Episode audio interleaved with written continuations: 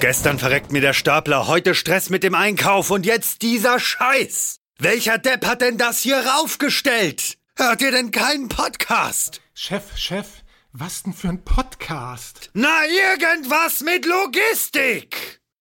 Irgendwas mit Logistik. Der Podcast mit nicht immer ganz wissenschaftlichen Themen. Rund um die spannende Welt der Logistik. Präsentiert von Andreas, Jens und Thomas. Moin Moin zu einer neuen Folge Irgendwas mit Logistik. Wie immer mit tatkräftiger Unterstützung von Jörg. Hi Jörg. Grüezi. Ich habe eher zwei linke Hände. Ich lasse alles aufbauen. Deswegen ich hoffe nicht, dass ich irgendwann anpacken muss, aber mal sehen. Naja, wie immer hast du ja unser virtuelles Studio aufgebaut. Das hat ja schon mal geklappt heute. Jetzt könnte ich noch eine Geschichte erzählen, wie du früher mein Schülerpraktikant warst, aber das lassen wir nicht. Und außerdem, also außerdem. Das, das einmal Gottes Lüge. Ich war nie Schülerpraktikant.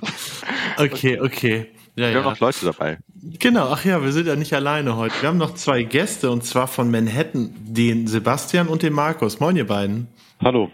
Ja, moin Jens. Moin Jörg. Sehr schön, euch dabei zu haben. Also ich glaube, wenn man nicht unbedingt alltäglich oder zumindest schon mal tiefer im Softwarebereich unterwegs war, ist für die meisten Leute Manhattan wahrscheinlich eine Insel, ja, in, bei New York oder in New York.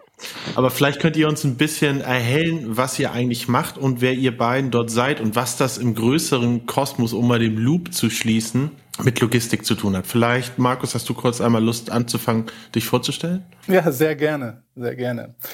Ja, Markus, meine Rolle ist im, im Vertrieb bei Manhattan, bei Manhattan Deutschland, zuständig für die Kommunikation zu unseren Interessenten und Neukunden und ähm, ja, die Koordination des äh, Vertriebsprozesses nach innen und außen. Aber ich ähm, würde gerne starten mit dem ähm, wo kommen wir eigentlich her? Wo kommt der Name her? Und die erste Assoziation, die man tatsächlich immer hat, ist Manhattan in New York. Aber es gibt tatsächlich einen Ort, Manhattan Beach in Kalifornien, äh, ein Teil von Los Angeles. Und ähm, ja, dort kommen wir her. Dort wurde das Unternehmen vor gut 30 Jahren gegründet. Und ähm, was machen wir? Wir sind Softwarehersteller für Supply Chain und Omnichannel-Lösungen. Also Sebastian, bevor du die vorstellst, aber ganz im Ernst, wer kommt auf die Idee in Kalifornien am Beach ein WMS-System zu gründen? Also das wäre das allerletzte, was ich machen würde. Da würde ich rausgehen und, keine Ahnung, an den Strand gehen, aber würde ich nicht irgendwo einschließen und WMS-System erfinden. Äh, vielleicht habt ihr auch irgendwie eine Story dazu, wie das kommen konnte. Aber crazy. Ich glaube, die richtige Story dahinter kennen wir auch nicht. Ich glaube, die Jungs haben sich einfach da am Strand getroffen öfter und haben sich, glaube ich, durch die Uni kennengelernt und haben dann zusammen das Lagerverwaltungssystem geschrieben, aber ja, ich, so genau kennen wir das auch nicht. Ich glaube, ich stelle mich einfach mal vor, am besten. Hi, mein Name ist Sebastian, ich bin äh, ein Solutions Consultant bei Manhattan. Ich arbeite eng mit Markus zusammen und wir bedienen so die Dachregion hier in Deutschland. Und meine Aufgabe bei Manhattan ist eigentlich hauptsächlich, mit Markus ähm, mir die Lege anzugucken von unseren potenziellen Kunden, die Software vorzustellen, hauptsächlich auch Ausschreibungen zu bearbeiten und mehr oder weniger den Kunden davon zu überzeugen, unsere Software zu kaufen. Ich hoffe, das ist nicht so schwer, die Kunden zu überzeugen, eure Software zu kaufen. Vielleicht habt ihr Lust, noch mal ein bisschen zu erzählen, was macht die Software eigentlich und in welchem Bereich ist sie eigentlich tätig? Ich glaube, ähm, dass sie irgendwas mit Logistik zu tun hat, erklärt sich schon daher, dass ihr bei uns zu Gast seid. Aber ähm, könnt ihr noch mal ein bisschen einordnen, wo euer Know-how beziehungsweise wo eure Software ansetzt und auch wieder absetzt? Ja, gerne. Können wir das gerne noch ein bisschen abgrenzen. Also im Kern, wir sind ein WMS, Lagerverwaltungssystem, Hersteller. Ähm, das Ganze ergänzt um, ähm, also das ist der Ursprung des ähm, Unternehmens. Und dann wurde das erweitert um TMS-Funktionalitäten und letztendlich, wo wir auch relativ stark sind, ist im Bereich Omnichannel. Also das geht hin bis zum Point of Sale. Also das heißt, wir haben sehr viele Kunden im Bereich Retail. Das kann ähm, der normale Einzelhandel sein. Es ist aber auch Lebensmitteleinzelhandel. Das geht dann weiter in den Großhandel. Das ist ähm, technischer Großhandel, aber auch Pharma. Ja, und wir haben in der Tat sehr viele Logistikkunden auch. Also wir sind ähm, ja, Softwarehersteller, wir sagen ja Supply Chain Softwarehersteller, also für Schwerpunkt TMS, WMS mit Ausrichtung und Aus, Ausprägung bis hin zum ähm, ja, zum Ort des Verkaufes. was zunehmend mehr online ist, nicht mehr nur der Store. Deswegen sagen wir, wir sind ein Omni-Channel-Hersteller, weil wir die Welten, das Online und das Stationäre mit unseren Lösungen vereinen wollen. Wenn du sagst Point of Sale, also geht das dann auch richtig in die beispielsweise Shop-Systeme rein, dass ihr dort mitgestaltet? Also beispielsweise, keine Ahnung, bei einem Online-Auftritt von einem Online-Händler? Ja, wir haben selber nicht den Webshop, ähm, sondern es sind eher die, ähm, die, die Backend-Funktionalitäten. Also wir sind kein, ähm, kein Webshop-Anbieter, ähm, sondern es geht um die, ähm, die Auftragsabwicklung dahinter. Aber ja, die, die Frage war die Lösung im, im Store ist tatsächlich äh, ja, bis zur Kassen, also bis zur Payout oder bis zur Bezahlfunktion im, im, im Store. Und was halt jetzt aus logistischer Sicht und deswegen nochmal wieder die, die Brücke zum Omnichannel sehr, wo wir sehr uns ja, sehr stark äh, ansehen mit unserer Lösung, sind halt diese, diese Verbindungen, also Return to Store, Pickup in Store, Curbside Picking, im Shop bestellen, nach Hause liefern lassen. Also all diese, ähm, diese Dinge, die in den letzten Jahren ja zunehmend ähm, mehr in, in den Mittelpunkt gerückt sind und wo, ja, wie gesagt, das Stationäre und das Online ähm, immer mehr miteinander verschmelzen. Ich finde es interessant, weil was du erwähnt hattest, ist nicht unbedingt Teil vom, von klassischen WMS-Systemen. Gerade was so Lieferung nach Hause und weiteres angeht. Übernehmt ihr da auch schon Transportmanagement-System-Funktionalitäten oder wo hört eure, wo hört euer Scope da auf? Genau, Transportmanagement-Funktionalitäten im Sinne der Planung. Also was ist der, der optimale Lieferweg, der kostengünstigste Lieferweg? Ähm, zukünftig auch, ähm, da kommen wir vielleicht gleich auch noch zu, was ist der äh, im Sinne von Green, ähm, das ist der nachhaltigste Lieferweg. Also die Planung ähm, im Sinne von Zeit und Kosten, ähm, bis hin aber auch zur, zur klassischen Ausführung, ne? also TMS, Transportplanung ähm, und Durchführung sind Teil der Lösung. Wo wir uns abgrenzen, vielleicht hilft das auch noch ein bisschen zum Verständnis. Es gibt ja auch ähm, Versandsysteme zum Beispiel. Also das ist jetzt, ähm, wenn es um, ähm, und wenn wir dann wieder über das E-Commerce-Geschäft sprechen, da gibt es spezialisierte Anbieter extra für den Versand, ne, für für ähm, viele Paketlieferungen und ähm, mhm. verschiedene Versandwege. Vielleicht, Sebastian, mal eine Frage an dich. Bei diesem oder bei diesen Themen, bei diesen unterschiedlichen Softwarepaketen, wie sieht das dann eigentlich dann im Endeffekt aus? Es gibt ja ganz unterschiedliche Ausprägungen im Bereich. Es gibt Firmen, die sind krass, krass projektgetrieben. Also sprich, da wird jedes Mal eigentlich fast von Null angefangen, um ein System mehr oder minder zu designen. Es gibt modular aufgebaute Systeme und es gibt ja komplett standardisierte Systeme. Wo würdet ihr euch da einordnen und warum seid ihr gerade in dem Bereich? Mhm. Ich würde mal sagen, dass Manhattan ähm, eine Standardsoftware anbietet, die aber auch stark individualisiert werden kann. Also vielleicht mal so ein bisschen Schwenk ja, auf die technische Seite. Wir haben 2000, ich glaube, wann war das, Markus, 18, 19? Äh, ich glaube 1920 haben wir für unser WMS die Active-Plattform umgesetzt also wir haben dieses Manhattan Active, das ist unsere Technologieplattform und auf dieser Manhattan Active Technologieplattform läuft unser WMS, unser TMS, unser Labor Management, unser Omni. So alle unsere Produkte laufen mehr oder weniger auf derselben Technologieplattform.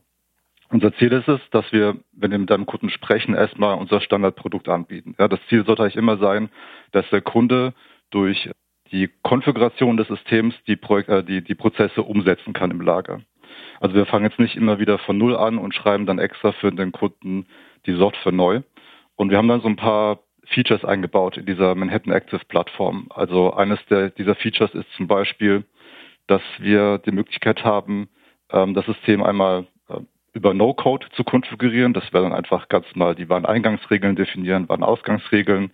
Wir können auch über Low-Code Sachen anpassen. Da wäre es dann ähm, zum Beispiel sowas wie die Bildschirme. Ja, kann jetzt an den mobilen Endgeräten sein oder am Desktop, dass ich da gewisse Informationen hinzufügen möchte oder Informationen auch entfernen möchte. Das ist möglich direkt in der Software. Und über Exit Points kann die Software auch noch erweitert werden. Und da kann jetzt zum Beispiel einer unserer Kunden hingehen und die Programmierungen selbst schreiben und über diese Exit Points dann mehr oder weniger mit dem System verbinden. Sprich also, wir, wir bieten eine Standardsoftware an, die aber über diese drei Kategorien, No-Code, Low-Code und Your-Code nennen wir das, äh, noch stark äh, angepasst werden mhm. kann, wenn es notwendig ist. Das ist ja eigentlich sehr, sehr, sehr spannend, weil normalerweise hast du ja entweder sehr eingezäunte Systeme, zumindest in den Grundfunktionalitäten, oder sehr, sehr variable Systeme. Ähm, kann ich denn, du hast von der Active-Plattform gesprochen, wo dann alle Systeme drauf laufen, kann ich dann auch beispielsweise modular sagen, okay, ich möchte von Wareneingang bis zur äh, klassischen Kommissionierung möchte ich alles im Standard haben und danach möchte ich aber beispielsweise eine Batch-Bildung mir selber programmieren, weil das super komplex ist und ich ständig auf Variablen reagieren muss, das jeden Tag irgendwie selber mir anschauen muss und so weiter. Kann man da auch Abstufung machen oder gibt es das System dann immer nur so, so oder so? Ja, das auf jeden Fall. Also was ich vielleicht noch dazu sagen sollte, ist, dass die Active-Plattform komplett auf Microservices basiert. Das heißt, wir haben ähm, statt wie teilweise unsere Wettbewerber, die setzen noch voll auf ein monolithisches Design. Das kann man sich wie so Knete vorstellen in verschiedenen Farben und dann formt man das zu einem Ball und hat dann halt so einen Mix aus verschiedenen Farben. Und das ist halt extrem schwer, da die einzelnen Funktionalitäten wieder rauszuziehen oder halt ähm, Anpassungen Ich wollte gerade sagen, schönes Bild. Benutzt wird tatsächlich auch für unsere Vertriebspräsentation. Aber das zeigt halt immer ganz schön, es ist halt schwierig, bei so einem monolithischen Design Anpassungen vorzunehmen, weil man immer, weil das alles irgendwie so ineinander verzahnt ist, die, die Programmierungen oder die, die Standardprogramme, dass man aufpasst, dass man sich das, die, diesen ganzen Knetball nicht irgendwie kaputt macht. Und wir sind hingegangen und haben diesen, diesen Knetball auseinandergezogen und haben diese fun einzelnen Funktionsbereiche, die zu einem Lagerverwaltungssystem gehören, wie zum Beispiel Wareneingang, Einlagerung, Auftragsmanagement, haben wir in einzelne Microservices gepackt, die dann auch eigenständig laufen und äh, die untereinander über APIs kommunizieren.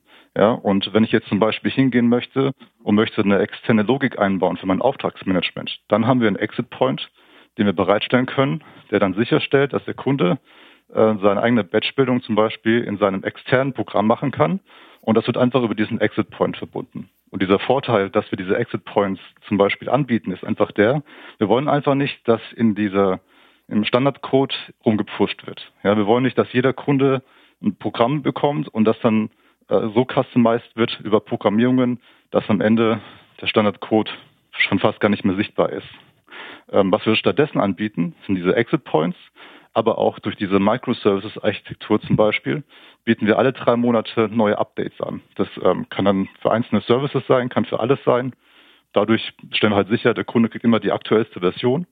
Man muss sich nicht wieder irgendwie in fünf oder zehn Jahren mit dem Anbieter auseinandersetzen und fragen, was ist die neue Softwareversion von deinem Lagerverwaltungssystem, welche neuen Features kamen hinzu, dann musst du wieder ein neues Projekt anfangen, musst gucken, welche Programmierung ja. hast du, welche musst du rüberziehen. Solche Sachen, das entfällt dann halt komplett.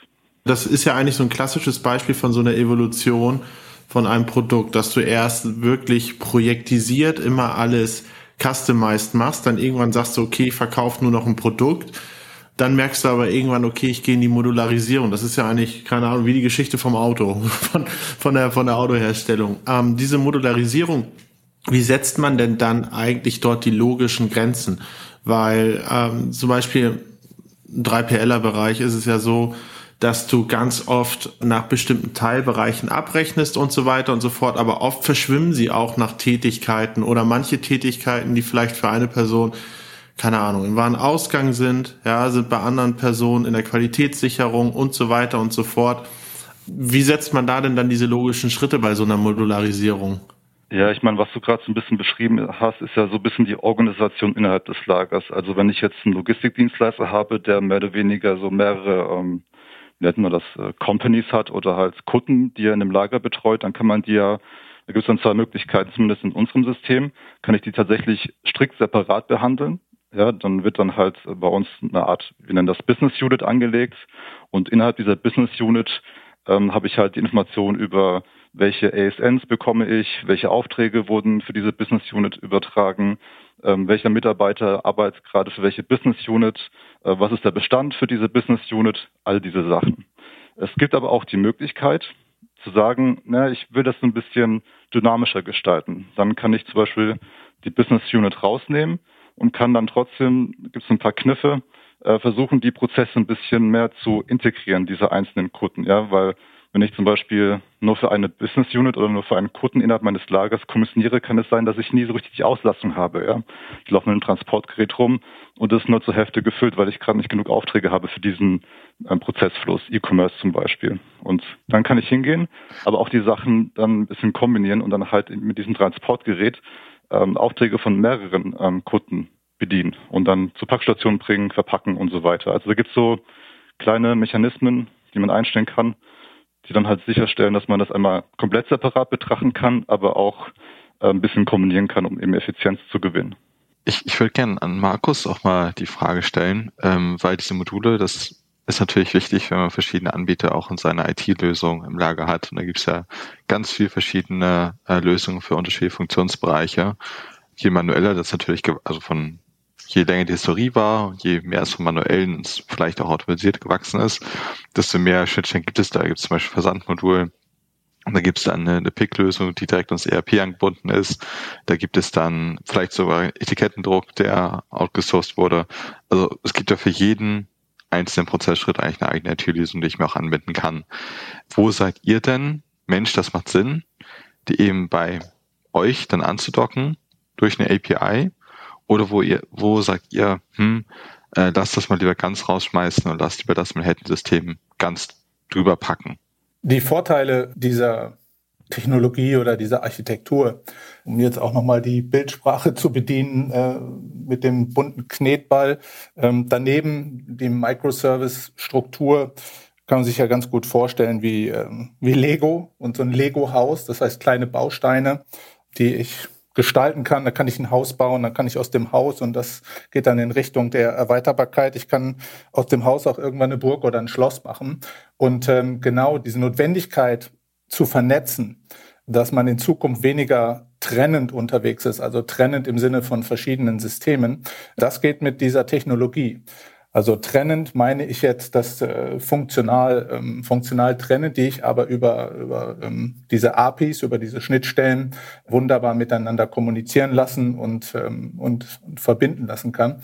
Der Vorteil ist ja, dass ich, wenn ich jetzt mit, mit dieser Technologie ähm, die Software gestalte, dass diese, ja, die, die Daten, wenn sie einmal da sind in einem dieser ja, man sagt auch Komponenten oder, oder Container, also in, in einer abgeschlossenen Einheit, also ein Microservice, dass ich sie nicht duplizieren muss.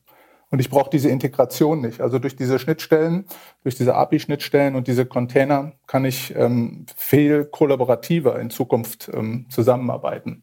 Gerade im, wenn wir jetzt im Bereich auch mal TMS denken, muss ein System meiner Meinung nach ähm, sehr offen sein, weil es gibt für, für viele, du hattest Beispiele genannt, viele Anwendungen, einfach Speziallösungen, die absolut Sinn machen. Also wenn ich jetzt zum Beispiel über einem TMS die, ähm, die Nachverfolgbarkeit, also die in Echtzeit Nachverfolgbarkeit, dieses Real-Time Tracking and Tracing.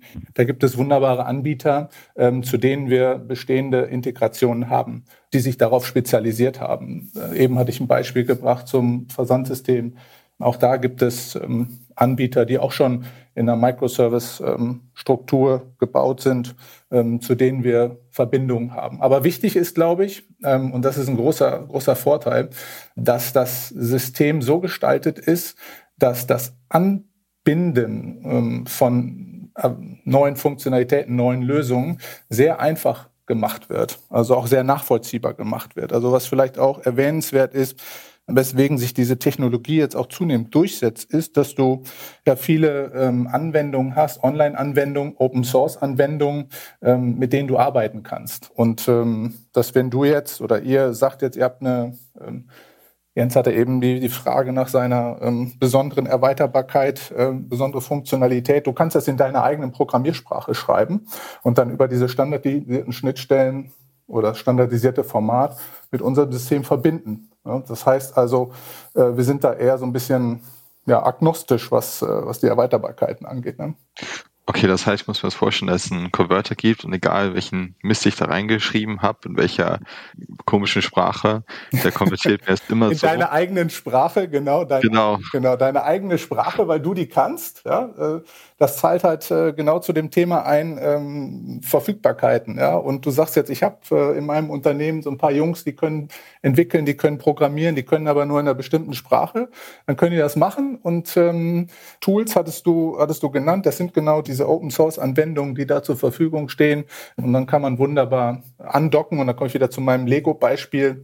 Dann kannst du den, den Lego-Stein ja, draufstecken. Ja? Oder vielleicht, um so ein bisschen zweidimensionaler darzustellen, weil ich bin so ein, so ein Brettspielfreund und ähm, ich finde Siedler von Katan ganz cool. Und wenn du dir diese Karten vorstellst, das sind ja Karten, in denen du dein Spielfeld legst und ähm, das kann jedes Mal anders aussehen. Bei jedem Kunden ist es ein anderes Spielfeld, aber du legst es und es passt zusammen und du hast dann die Straßen, die diese Karten miteinander verbinden. Das ist jetzt ein bisschen zweidimensional gesprochen, aber so kann man sich das mit den, mit den Microservices und dann den Erweiterungen, ne? dann nehmen wir die, äh, die Seeräuber oder die, ähm, die Städteerweiterung, kannst du das, äh, das System erweitern. Ja? So ungefähr kann man sich das vielleicht äh, bildlich vorstellen. Also 2D-Siedler, 3D-Lego. Sehr, sehr cool. Äh, ich sag mal, von der ziemlich analogen äh, Schiene auf die digitale Schiene gedacht. Äh, Sieht davon getan fand ich auch mal gut, aber ich hatte einen Freund, der immer gewonnen hat.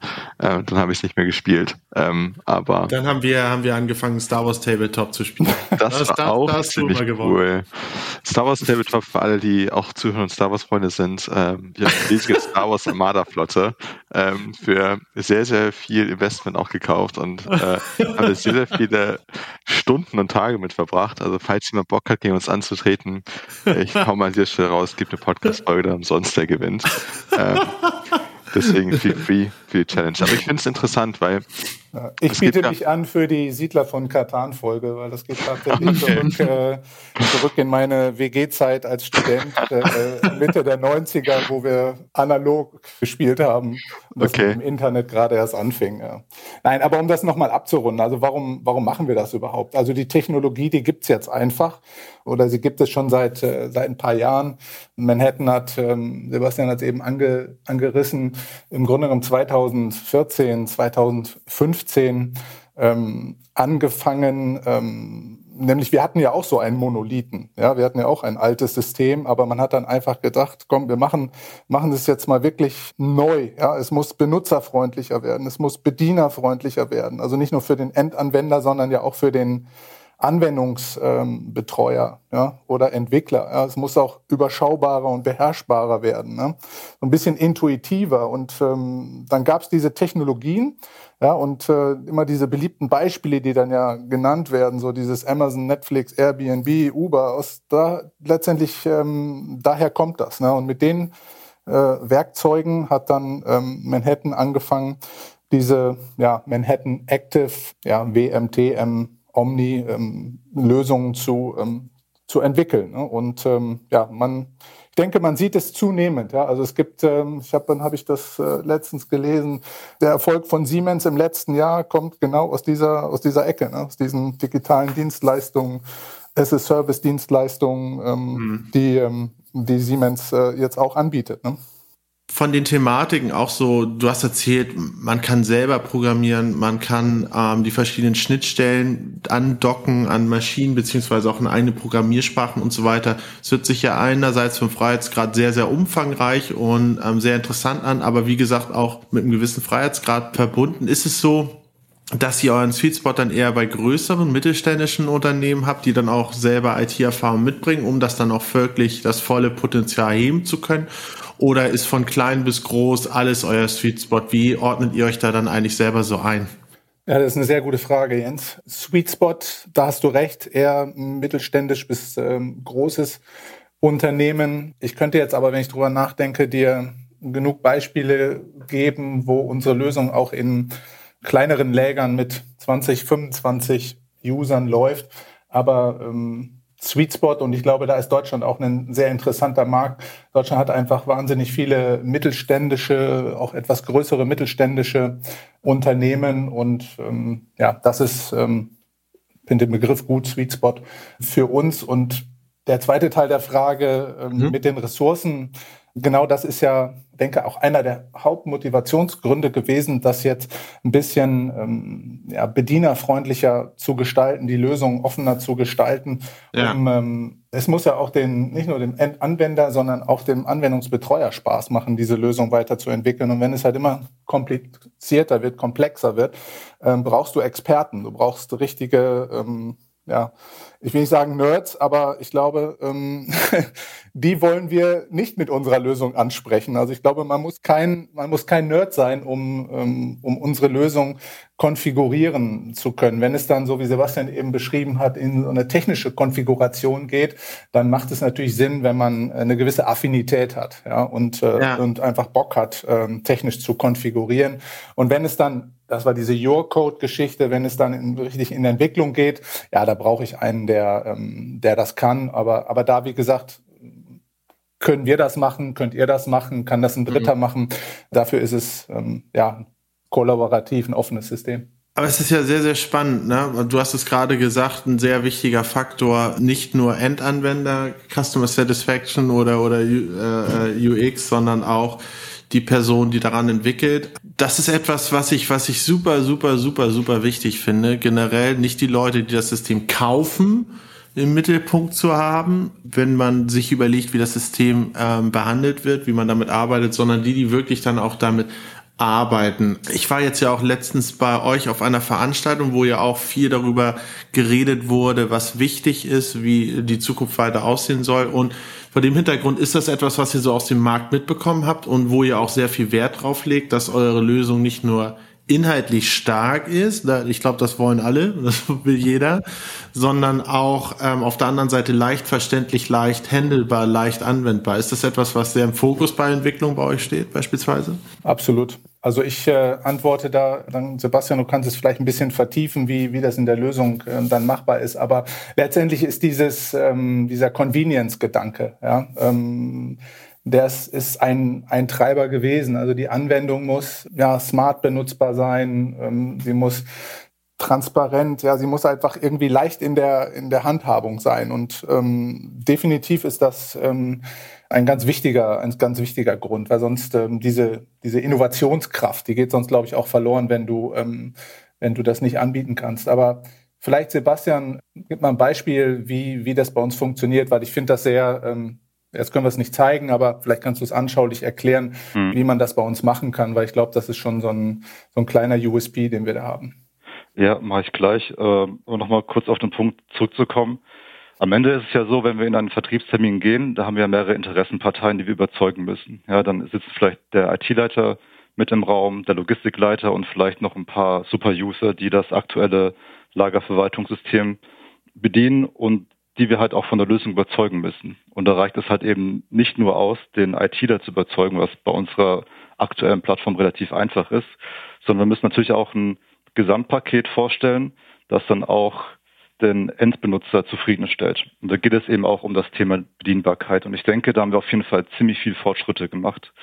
Bedienbarkeit einmal, wie ich allgemein in der Oberfläche navigiere. Ja, da gibt es äh, zig Möglichkeiten, wie ich ähm, Shortcuts benutzen kann, ist es einfach, Informationen zu bekommen. Dashboards ist voll integriert, ob das jetzt das Dashboard ist, zum Beispiel für das Lager an sich, wo ich dann meine Inbound- und Outbound-Statistiken habe. Ich kann auch auf einen Blick sehen, zum Beispiel, ähm, welche Abteilungen ich habe, was gerade die Auslastung pro Abteilung ist, welche Mitarbeiter in den Abteilungen arbeiten. Ich kann sogar sehen, wo welcher Mitarbeiter sich gerade im Lager befindet. Also das ist auf jeden Fall förderlich, wenn es darum geht, den Endbenutzer oder auch den äh, Lagerleiter davon zu überzeugen, dass die Software ja. einfach zu bedienen ist. Das ist die eine Sache. Die andere Sache ist natürlich dann die Prozesse an sich, die zu konfigurieren. Und was wir gemacht haben, wir haben ähm, äh, etwas eingebaut, das nennen wir Unified Distribution Configuration, glaube ich. Oder Unified äh, Configuration Guide ist es tatsächlich.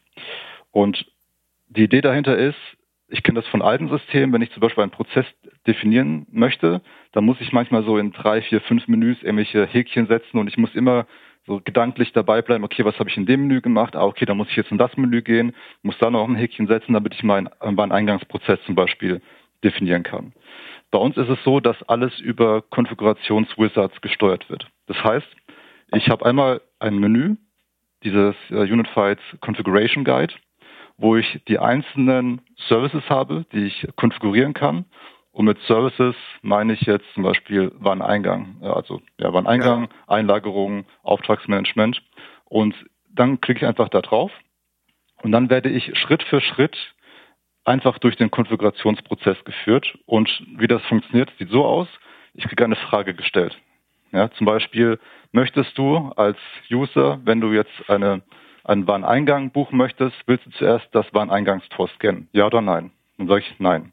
Dann geht es ja. weiter. Möchtest du zum Beispiel die Bestellung erfassen, wenn die Bestellung noch nicht mit der ASN verknüpft wurde, ja oder nein? Und so kann ich mir eben dann meinen Prozess zusammenbauen, der dann ähm, noch über Regeln für gewisse ASNs zum Beispiel nur gilt. Also ich kann zum Beispiel sagen, wenn ich jetzt eine ASN von einem Lieferanten A bekomme, dann möchte ich den Wareneingang so gestalten und von ähm, Lieferant B anders. Da möchte ich zum Beispiel noch eine Qualitätskontrolle mit einbauen, weil ich weiß, der hat mir in letzter Zeit viele Kartons geliefert, die einfach kaputt waren.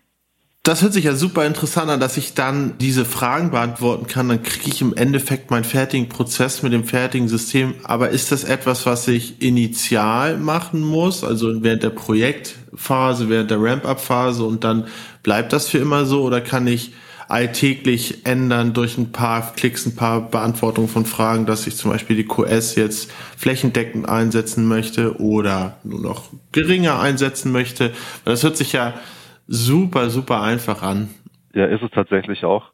Am Ende kannst du die Prozesse im Nachhinein immer ein bisschen ändern. Was wir halt immer dann vorschlagen, ist, dass der Kunde das erstmal auf der Staging-Umgebung oder Testumgebung macht und testet, weil am Ende muss er sich von dem Endresultat der Konfiguration noch selbst überzeugen. Und wenn er dann davon überzeugt ist, dass das funktioniert, was er erreichen wollte, dann kann er das nachziehen und dann in der Live-Umgebung benutzen.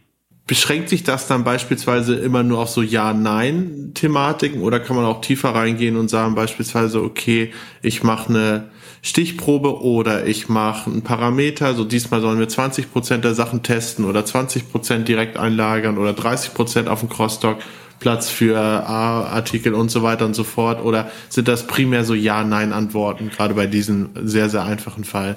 Nee, das ist natürlich ein Mix von Ja-Nein-Antworten und von dem, was du gerade so beschrieben hast. Also mhm. am Ende ist es auch so, ich habe das am Anfang so ein bisschen besch auch beschrieben, du hast ja dann diesen Prozess, den du konfigurierst durch diese Ja-Nein-Antworten, plus ähm, manchmal diese Möglichkeit auch Prozentsätze zu definieren, wie zum Beispiel für Über- und Unterlieferungen, was du eben ja. akzeptieren möchtest. Und dann hast du immer noch die Möglichkeit, diese Strategie, die du gerade definiert hast im System, anzuwenden auf alle ja. Lieferungen zum Beispiel im Wareneingang oder eben halt zu definieren, nee, ich möchte das nur für den Lieferant 1, 2 oder 3 machen. Und diese Möglichkeit hast du eigentlich im System immer, ja. Und das macht es das gerade so flexibel. Also viele sprechen ja davon, dass das System konfigurierbar ist, aber es ist, kommt selten vor, dass man tatsächlich dann auch einzelne Felder mehr oder weniger ähm, in der Datenbank abfragen kann. Ja, also wenn ich jetzt auch an Warenausgang denke, dann habe ich zum Beispiel einen Order-Type, E-Commerce. Dann kann ich sagen, okay, ich mache jetzt einen Warenausgang und eine Strategie, die nur für den Order-Type E-Commerce ist. Oder ich kann auch tatsächlich einzelne Auftragspositionen abfragen und auf gewisse Werte. Ja, also da sind wir voll flexibel. Mhm, das ist ja sehr, sehr spannend, weil im Endeffekt vereinfacht das ja von vornherein auch so diesen ganzen, ihr seid ja beide auch etwas saleslastig unterwegs, diesen ganzen Sales- und Vorabprozess beim äh, Anbringen eines Systems, da hast du ja klassischerweise das, das Lastenheft, dann fängst du an, da irgendwann das Pflichtenheft rauszuschreiben, dann hast du da krass viel Text stehen am Ende des Tages, mhm. wo jeder äh, im besten Fall noch was anderes reininterpretiert in den jeweiligen Satz und am Ende gibt's dann ein System, wo es dann heißt, nee, so wollten wir das doch nie. Und eigentlich war das doch klar, dass das so und so und so und so und so und so. Eigentlich diese äh, Fehleranfälligkeit oder das Risiko dort basierend auf falscher Kommunikation Projekt an die Wand zu fahren, wird dadurch ja krass minimiert, dass man es äh, in solchen Modulen dann nochmal so einfach gestaltet, dass es fast ja schon zu einfach zum Failen ist irgendwo. Ja, richtig. Und deswegen ist auch unser Ansatz, auch eine Standardsoftware anzubieten und nicht gleich von vorne für den Kunden alles neu zu entwickeln. Und auf was du ja noch so ein bisschen drauf angespielt hast, ist dann die agile Projektmethode, mit der kann man ja auch viel erreichen. Wobei, ganz ehrlich, unsere Erfahrung war bisher so, dass die Unternehmen äh, es noch nicht richtig schaffen, dann tatsächlich auch die Ressourcen auf ihrer Seite bereitzustellen, damit dieses ähm, Agile tatsächlich auch umgesetzt werden kann. Ich würde mal gern deine Meinung auch grundsätzlich zu Strategien im Lager und vielleicht muss es gar nicht im Lager sein, weil ihr macht ja noch darüber hinaus ähm, Strategien außerhalb des Lagers zur Jobbelieferung, ähm, ja zur zur Last Mile im Ende auch äh, hören, weil ich habe das ganz oft auch in meinen Projekten, wo ich einen super filigranen Entscheidungsbaum habe, da alles abgedeckt ist für die nächsten zwei Wochen. Das WMS-System soll länger als zwei Wochen halten. Und dann hast du natürlich super viele Anpassungen und letztendlich nach einem Jahr ist der Entscheidungsbaum schon obsolet, der aber in der Projektierungsphase vielleicht allein ein Customizer-Aufwand mehrere hunderttausend Euro gekostet hat. Das ist nur eine Zahl, aber auf jeden Fall einen sehr, sehr großen Batzen Geld, von dem man sich auch viele andere schöne Dinge kaufen könnte, als ein Entscheidungsbaum, der am Ende nicht funktioniert. Das heißt, wie ist da deine Einschätzung dazu? Ja, ich äh, beantworte Oder? Ja, die Frage gerne, weil das ähm, komme wieder auf die Technologie und auf mein Lego-Bild zurück. Wenn ich mich vertan habe mit einem blauen Lego-Stein und es sollte ein grüner sein, dann kann ich den blauen rausnehmen habe den Grünen entwickelt und setze den Grünen ein. Der Vorteil, und das ist, ähm, ja, Jens, du hast gesagt, wir sind saleslastig. Äh, so ein Sales-Spruch von uns ist, ähm, dass unsere Lösung ist immer verfügbar. Also wir sagen always current, ja, immer verfügbar. Und damit meinen wir auch wirklich immer verfügbar. 24-7, 365 und wir garantieren auch äh, eine sehr, sehr, sehr hohe technische Verfügbarkeit, 99,99 Prozent vertraglich schon zugesichert. Wobei ich da einmal kurz ja. einhake, Markus, und gerne, zwar, gerne. das müsste doch eigentlich eher always available sein, wenn du die Verfügbarkeit ja, nennst. Genau. Always mhm. current ist, glaube ich, ja eher, was du auch eigentlich sagen wolltest vielleicht. Ja, richtig. Ähm, das immer aktuell ist. Richtig, genau. Also always available, danke. Ja, genau. Ähm, das ist diese äh, Verfügbarkeit. Dann die ähm, Erweiterbarkeit, genau, worauf ich abzielen wollte, ist dieses, du musst keinen, und das auch ein bisschen als Antwort auf deine Frage nach einem Jahr, bei uns gibt es keine Notwendigkeit zum Upgraden oder ich muss mhm. kein Update-Programm äh, oder Projekt starten, sondern alle Kunden laufen immer auf der letzten aktuellen Version. Sebastian hat es eben gesagt, alle äh, 90 Tage, alle drei Monate werden neue Features, die sehr stark auch aus der Kundenbasis kommen, dem äh, System der Lösung hinzugefügt und allen Kunden gleichzeitig zur Verfügung gestellt. Das ist so wie mein, ja, auf unserem Handy äh, haben wir auch äh, automatische Updates im Hintergrund eingestellt. Das kann ich so einstellen. Ich kann das aber auch deaktivieren und mir erstmal anzeigen lassen, welche Updates sind denn jetzt verfügbar, welche Features sind verfügbar und welche möchte ich aus diesem neuen Angebot für meinen Ablauf, für meinen Prozess äh, aktivieren. Und ähm, sind alle Kunden immer auf der auf derselben ähm, Lösung. Das heißt, äh, ja, ja. dieser Sales-Spruch ist, du musst dir nie wieder eine neue Software kaufen, sondern nur das ist aber ja auch super, super. Also nur euch wolltest du den Satz beenden. Kann ich bedenken. Danke, dass du es gemacht hast. Ja, ja, ich, ich, ich, ich, ich, ich finde es aber, ja. Es ist auch ein sehr, sehr interessanter Ansatz irgendwo, ne? auch eine sehr philosophische Geschichte, weil ähm, wenn man sich mal überlegt, nur mal, nur mal Vergleich, wie jetzt bei, bei der Firma, wo ich tätig bin, wir sind sehr, sehr, sehr, sehr winzig, ja, also wirklich winzig. Und dementsprechend programmieren wir relativ viel auch selber drumherum, was nicht immer gut funktioniert, aber manchmal. auf der anderen Seite ist es ja so, da, da auf, um, um das zu Ende zu bringen, warum machen wir das? Weil wir teilweise uns darüber über eigene Programmierung auch Wettbewerbsvorteile und Marktbarrieren erschaffen wollen. Auf der anderen Seite ist es so, es macht es natürlich deutlich schwieriger und unvorhersehbarer. Und jetzt ist es so, Jetzt hat man ein sehr umfangreiches System bei euch, wo man wirklich dann auch sehr einfach Ebenen auf- und abschalten kann, Aspekte auf- und abschalten kann und auch anpassen kann, mit aber trotzdem einer gewissen Standardisierung dahinter. Und im ersten Moment würde man denken, ja, okay, das ist ja eigentlich blöd, dann sind ja alle großen Kunden, die sich dann euer System holen, irgendwo gleich in dem Bereich, ne? Und haben dann nicht mehr den, den Unterscheidungsfaktor. Dann wiederum gibt's dann ja aber diese Full-Code-Variante, wo du dann sagst so, okay, ich kann drumherum aber auch wiederum selber ans System gehen und muss nicht immer nur alles mit Schalten und Weiten, wenn sich zum Beispiel zukünftig auch die Priorität auf die Logistik als vielleicht USP-schaffender Faktor bei dem jeweiligen Unternehmen wandelt, dann habe ich auf einmal die Möglichkeit, da sehr viel drumherum zu programmieren und auch reinzugehen. Und solange da nicht der Fokus drauf ist, kann ich das ganz einfach mit Ab- und Anschalten und Häkchen setzen und so weiter machen. Das ist ja eigentlich ein sehr, sehr umfassend und geschlossener Gedanke, der sowohl für Unternehmen funktioniert, die sagen, okay, mir ist das gerade nicht so wichtig, ich brauche eine Standardlösung, als auch für Unternehmen, die sagen, ja, das ist mir krass wichtig. Ich muss sehr, sehr viel drumherum selber machen, um das als Wettbewerbsvorteil nutzen zu können. Du musst halt auch so immer ein bisschen daran denken, dass wenn du eine Standardsoftware anbietest, da ist ja auch immer das Ziel, dass du die Laufzeit eines Projektes reduzieren möchtest. Ja, ich meine, am Ende hat Manhattan auch nur jetzt 4000 Mitarbeiter und wir würden gerne so viele Projekte umsetzen wie möglich. Und wenn wir jedes Mal bei mehr oder weniger Null anfangen müssten, dann hättest du immer das Problem, dass du extrem viele Mitarbeiter bindest für etwas, das vielleicht schon drei, vier, fünf, zehnmal für andere Kunden schon gemacht wurde. Und dann haben wir Standardprojekt, äh, Standardprodukt, aber wir gehen ja auch hin und erlauben es den Kunden einmal durch diese Your Code-Geschichte das System anzupassen, was du gerade beschrieben hast. Aber wir gehen ja auch hin und aktualisieren unsere Software. Das heißt ja nicht, dass der Kunde da eine Software hingestellt bekommt und die ändert sich zehn Jahre lang nicht. Sondern wir haben ja durch diese Microservices die Möglichkeit, immer mal wieder Anpassungen vorzunehmen. Mhm. Und der Input für diese Verbesserungen, die wir vornehmen, die kommt einerseits von unseren Kunden. Wir haben, ähm, ich glaube, so ein Customer Council heißt es bei uns. Äh, da sitzen dann große Unternehmen drin, aber auch mittelständische, die uns dann Input geben, welche neuen Funktionen eingebaut werden sollen. Ja. Und das wird dann auf die Roadmap gepackt mit Sachen, die wir hier zum Beispiel im Vertrieb sehen. Ja, ich meine, der Vertrieb ist immer so ein bisschen, kann immer so ein bisschen vorausschauen, gucken, okay, was hat sich denn gerade so in mhm. der letzten Zeit geändert? Welche Anfragen gab es in letzter Zeit? Ja, ich, Autostore zum Beispiel ist letztes Jahr ähm, ziemlich groß oder stark nachgefragt worden. Ja, dann geht man halt hin und spricht mit äh, Product Development und sagt, hey, hier im Vertrieb haben wir gerade das und das gesehen, haben wir das schon auf der Roadmap? Ähm, und wie gesagt, von mhm. unseren Kunden kommt auch Input und das Ganze wird dann halt äh, bewertet bei uns und geschaut, dass das dann äh, umgesetzt wird und dann für jeden Kunden ausgerollt wird. Ja, das fand ich auch sehr, sehr schön, um da mal kurz auch noch Input zu geben, als ich bei euch bei der Veranstaltung war, dass von vornherein relativ viele Technik, also wirklich Hardware-Technikanbieter mit dabei waren, wo man Anwendungsbeispiele gesehen hat. Das finde ich immer ganz schön, als wenn man nur ein Screen hat, ne? Und war ein Eingangsdialog. Es ist schon schön zu sehen, wenn das direkt mit einer Technik interagiert und dann auch funktioniert. Das fand ich sehr, sehr plastisch. Mhm. Ja, ich meine, der Trend geht ja auch voll dahin. Also gerade durch den E-Commerce-Boom jetzt auch während Corona, da haben manche Unternehmen schon festgestellt, dass die einmal ähm, von der Logistiksoftware nicht so aufgestellt sind, um eben diese ganzen Mengen zu bewältigen an Aufträgen, aber auch von der Hardware her.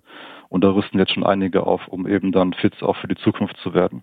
Ja, definitiv. Ich würde das gar nicht mehr als nice to have, sondern eher must have bezeichnen. Also gerade im 3PLer-Bereich, wenn du dich da mal mit Flächen und Personal beschäftigst, Software schön und gut, kann ich sicherlich produktiver machen, aber wenn du das nicht, wenn du keine Software hast, die nicht mit Technik, also mit, mit Hardware kommunizieren kann, auf einer vernünftigen Art und Weise und dir damit nur Probleme ins Haus holst, dann äh, hilft dir das auch zukünftig nicht wirklich weiter. Ja. Bin ich voll bei dir. Cool, sehr schön. Ich glaube, wir haben super viele, super viel heute über Anpassung geredet, über Flexibilität geredet, was ja denke ich, gerade in diesen Zeiten der Haupttreiber für Entscheidungen für ein erfolgreiches System ist oder eben auch nicht. Ich denke, wir haben auch darüber geredet, was so in Zukunft äh, einer Treiber sein wird dass man das äh, noch ein bisschen weiter in Scope, dass man viele APIs haben wird und diese APIs natürlich auch an sein System anbinden muss, am besten ähm, von unterschiedlichen Anbietern, weil man eben doch nicht den ganzen Scope teilweise abdecken kann. Ich denke, das habt ihr heute auch sehr, sehr schön beschrieben, zumindest aus meiner Sicht. Deswegen äh, würde ich euch äh, vielen, vielen Dank äh, für die Folge sagen und war sehr, sehr interessant. Ja, danke schön. Sehr gut. Ja, hat uns gefreut. Hat Spaß gemacht. Vielen Dank.